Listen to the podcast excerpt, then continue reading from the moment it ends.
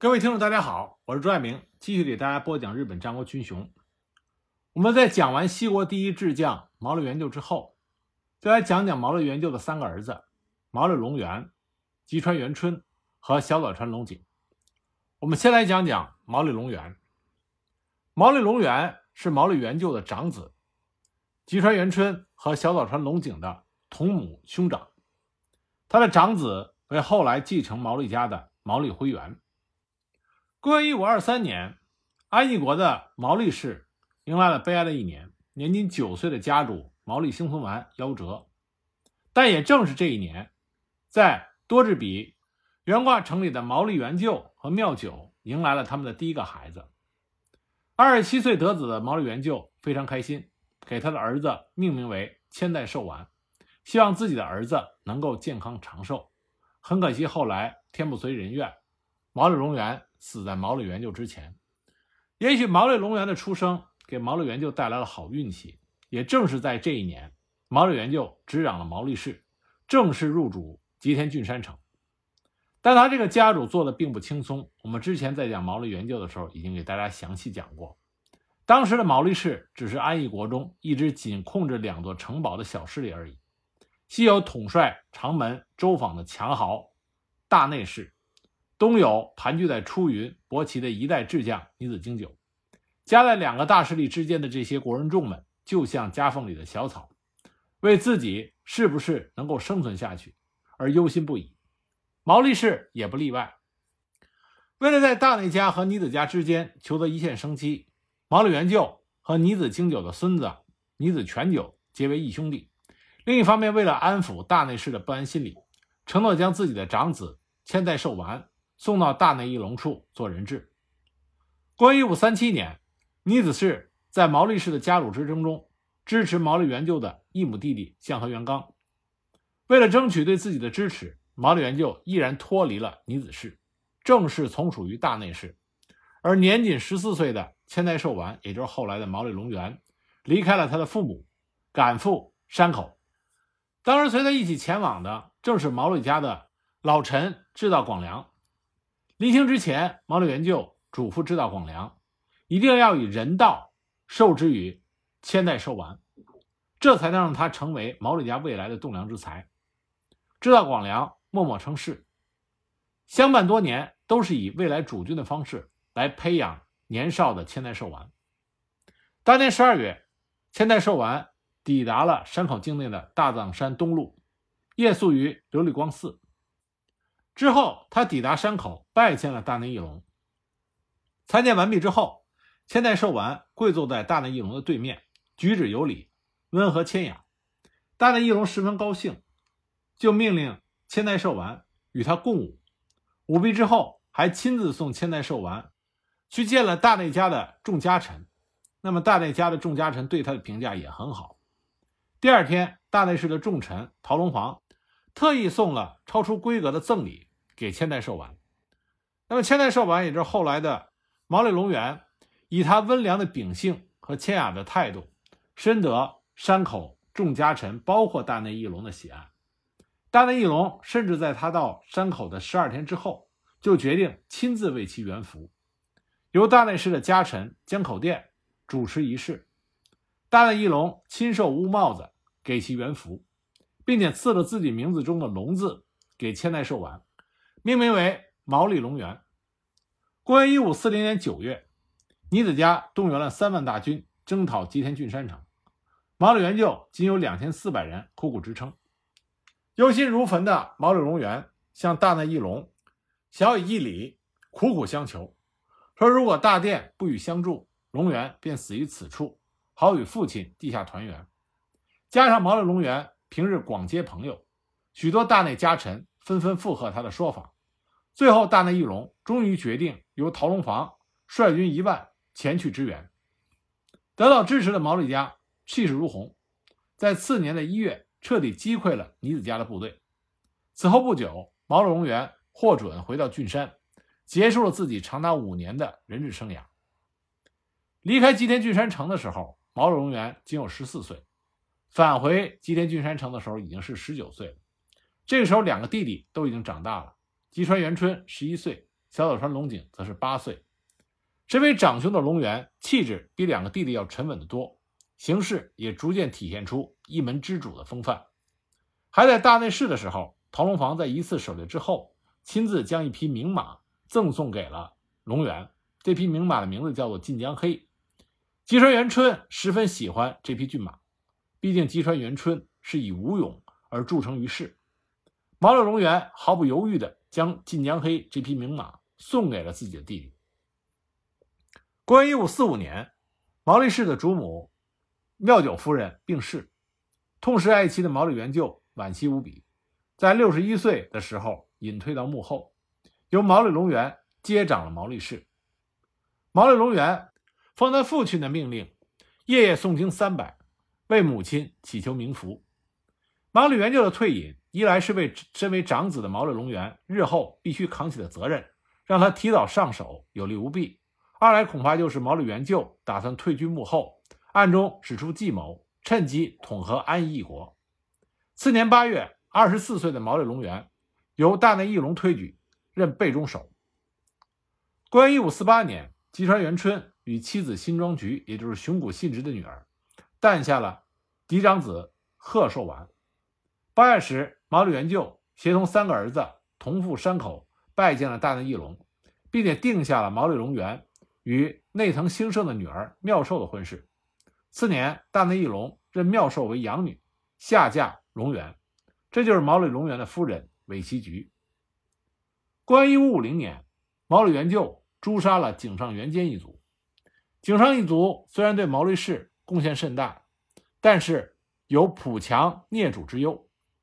然而细来一想，毛利氏对于大内氏也正像井上氏与毛利氏一样。这番肃政固然清了内患，但难免外患又起。为了消除大内氏的猜疑，妙寿也就是毛利隆元的妻子，紧急写了一封书信，透过自己娘家的内藤氏给大内义隆上书，细述了利弊，终于获得了大内氏的强力信任，消灭了一场无形之灾。那么就在这第二年，令毛利隆元震惊的事情发生了。大内氏的重臣陶龙房，也就是陶清贤，联合重臣丰前守护代山重举、长门守护代内藤兴盛起兵谋反，合兵五千多，集袭了正在山口筑山馆的大内义隆。眼见回天乏术，大内义隆在汤本大宁寺自尽，时年四十四岁。又惊又怒的毛利隆元又想报仇，但此时毛利氏正与尼子氏激战。毛利隆元只能是忍耐着怒意。两年之后，结婚五年的毛利隆元和妙寿有了自己的孩子星鹤丸。这个时候，毛利隆元三十一岁，刚过而立，而毛利氏的势力版图正在逐步扩大。尼子氏在毛利氏的压制下逐步衰落。到了公元一五五五年，毛利氏终于可以与陶清贤开战了。毛利军四千人，陶军两万人。在兵力上是绝对劣势的毛利军的主力，在一个暴风雨之夜登上了岩岛。关于岩岛合战呢，我们之前在讲毛利援救的时候详细讲过。最终，陶清贤大败，战败身死。岩岛之战奠定了毛利氏在中国地区和濑户内海的霸主地位。眼见着毛利氏日益昌盛，毛利隆元的心却慢慢的累了。公元一五五七年，毛利隆元亲赴山口，被大内义隆。直礼痛哀，并且在祝山馆的故迹兴建了隆福寺，供奉了大内义隆的牌位，告祭义隆的在天之灵。三十五岁的龙元在回到郡山城之后，向自己的父亲毛利元就提出了隐退的想法，自陈能力和才气都不如自己两个弟弟，愿意让出家主之位隐退。这样做的原因之一，可能也是三兄弟之间本来有一些不和。而且吉川氏和小早川氏的势力也日渐强大，但毛利元就公然打消了毛利隆元的想法，并且写了三子教训状给三个儿子，敦促他们齐心协力共扶主家。此后，毛利两川体制逐渐稳固，再加上女婿家肉户氏，实际上毛利氏已经完全统一了安义国。期间，毛利隆元的表现让毛利元就十分欣慰。随着毛利家势力的扩大，毛利隆元妥善地分派领地，因功而赏，家臣团也非常的忠诚。在妥善分配领土一事上，显示出毛利隆元虽然不像吉川元春和小早川龙井那样在武勇和智谋上出类拔萃，却拥有无比伦比的领导能力，足以统御岩岛会战之后，直窜为日本西国第一大名的毛利家。然而天有不测风云，在兵源出云的途中，毛利隆元遇到安艺佐佐部和志成春的接应，突发疾病，次日过世。时年四十一岁。我们在之前讲毛利元就的时候，曾经说过，关于毛利隆元的死有很多疑点，但是仍然没有一个明确的答案。但最大的可能还是毛利隆元因为长期征战，身体不适，最终呢死于他的父亲之前，这也是非常有可能的。毛利隆元的一生始终是孝谦温和，是毛利家的栋梁，对父亲、对母亲非常的孝顺。在他母亲过世之后，他每天早晨起来念佛一百遍，祈祷母亲的冥福，之后再念佛两百遍，祈祷家人的修行。就这样，每天恭恭敬敬的念佛三百遍，而且天天如此，不敢有丝毫的懈怠。他武勇不及吉川元春，智略不及小佐川龙井，但是他温和谨慎的性格和卓越的统御能力，使他坐稳了毛利家家主的位置。不过很有意思的是，在公元一五五四年，毛利隆元曾经写信给自己的恩师好友南禅寺主持竹云慧心。这封信是写在毛利家处于能否称霸的关键时刻，与陶京贤的决战迫在眉睫。正是因为外部巨大的压力，使得毛利隆元愿意跟自己的好友说说心里话。这也让我们可以得窥毛利隆元当时的心境。这封书信很长，在书信中，毛利隆元是这样看待当时的毛利家和自己的。他说：“毛利家至我父为止，留名于世的人不少，但没有好像我父亲毛利元就那样伟大杰出的人。我是怎么样都不可能超越他的。我无才无能，而且没有优秀的家臣助我。我现在觉得毛利家和我都是全靠父亲的辛劳才走到现在的。”虽然我这样说，但是我统治毛利家绝对不会因此而轻忽大意，即使力有不逮，也会用心的做好分内事。毛利隆元对他父亲毛利元就的崇拜之情是出自内心的。后来毛利元就要隐退，把家主之位完全交给毛利隆元的时候，毛利隆元曾经亲自写信，极力阻止父亲这样做。在信中，毛利隆元对自己的父亲毛利元就说。毛利家的发展完全是靠父亲多年的武功而来的，就这样让无才无能的我继承如此大业，我自觉不能担此重任。父亲的武威，国内外皆知，我无才愚笨，有恐败坏家声。我自觉自己毫无才干，难以胜任当家之位，希望把位子传给幸贺丸，也就是他的儿子毛利辉元。不止这样，为了阻止自己父亲退休。毛利隆元还写信给弟弟元春和龙井，希望他们一起劝阻毛利元就。在信中，毛利隆元对自己的弟弟们说：“我无才无能，我家身负五国太守之名，这重任与我实在难以承担。要我继承父亲的衣钵，实在是不堪设想。如今之计，我打算把当家之位让给星河丸，再请父亲在背后支援。”他甚至放出以下的狠话。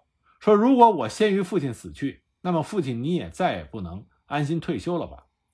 从这些语句中，我们不难想象，究竟龙源对于完全接掌家业有多么的恐惧。正所谓“创业难，守业更难”，龙源的担忧与不安也不是毫无道理。试想，他的父亲袁就白手起家，一手一脚的把毛利家发展推上了巅峰，不仅在家族史上前无古人。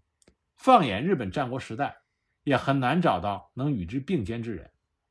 在毛利元就的指引下，毛利隆元以及毛利家上下亲手葬送了百年的豪强大内家。这种胜利滋味的背后，让隆元感到巨大的不安，害怕自己做的不好，败尽身家之余，也会在日后落得与大内义长一样的下场。那么，这种不安不能全以毛利隆元为人悲观消极来理解。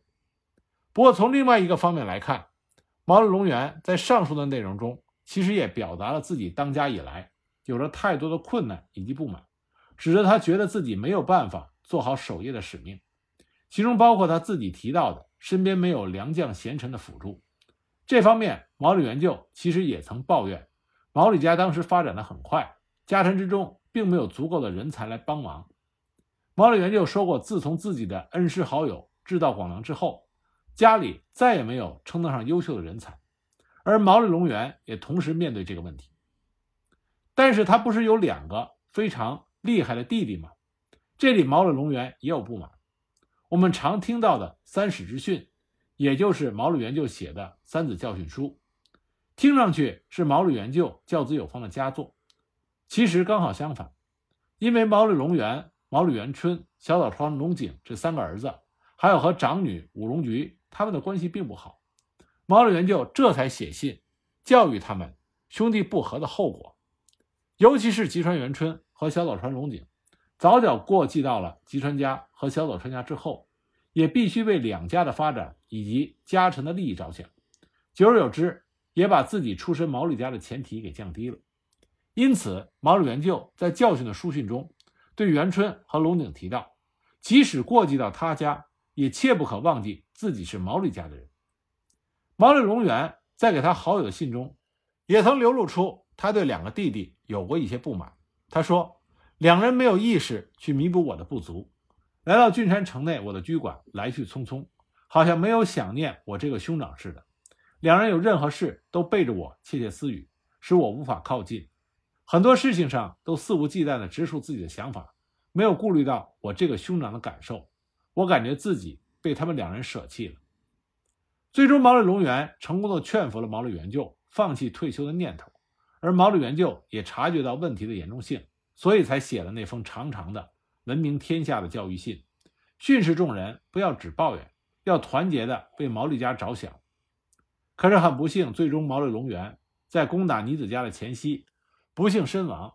在他死后，竹云慧心将龙源写给自己的心声那封长信交给了丧子悲伤的毛利元就。